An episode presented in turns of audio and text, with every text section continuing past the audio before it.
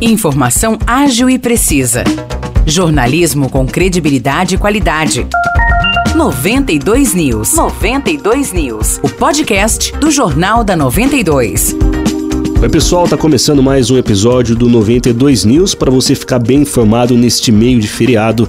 Aqui quem fala é Nicolas Santos, me acompanha Maurice Projan. Fala Maurice, tudo certo? E aí, Nicolas, tudo tranquilo? Vamos lá então para as notícias dessa sexta-feira. A Guaí abriu as inscrições para a intenção de matrículas de crianças de 0 a 3 anos de idade para a educação infantil no ano letivo de 2024. O cadastro deve ser feito na Secretaria Municipal de Educação, Esportes e Cultura. Exatamente, Maurice, mas vale destacar que a inscrição não garante vaga na creche. Os cadastros vão passar por análise da comissão responsável pelas matrículas escolares, considerando os fatores sociais e de risco que envolvem as crianças crianças para atendimento prioritário. E destacando também que o prazo final para fazer as inscrições é o dia 30 de novembro. Vamos agora para a programação cultural de São João e região para esse final de semana. Nesse domingo serão acesas as tradicionais luzes de Natal aqui em São João da Boa Vista e também haverá a abertura da programação do Natal Mágico. O evento de abertura será na Praça Coronel Joaquim José às sete e meia da noite e contará com a apresentação da Orquestra Extravaganza.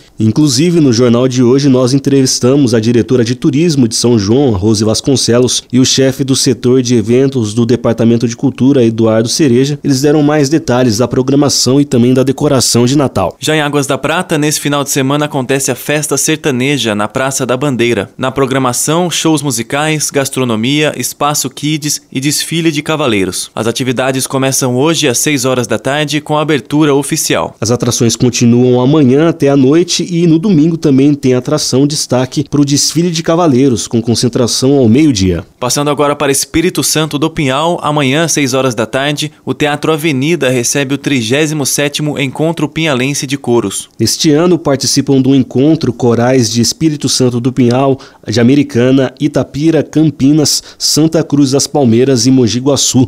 A entrada é gratuita. Perfeito, Nicolas. Fechamos assim então o episódio de hoje. Se você ouvinte quiser saber mais detalhes de todas as notícias dessa programação cultural, é só ir até a nossa página do Facebook, 92FM São João.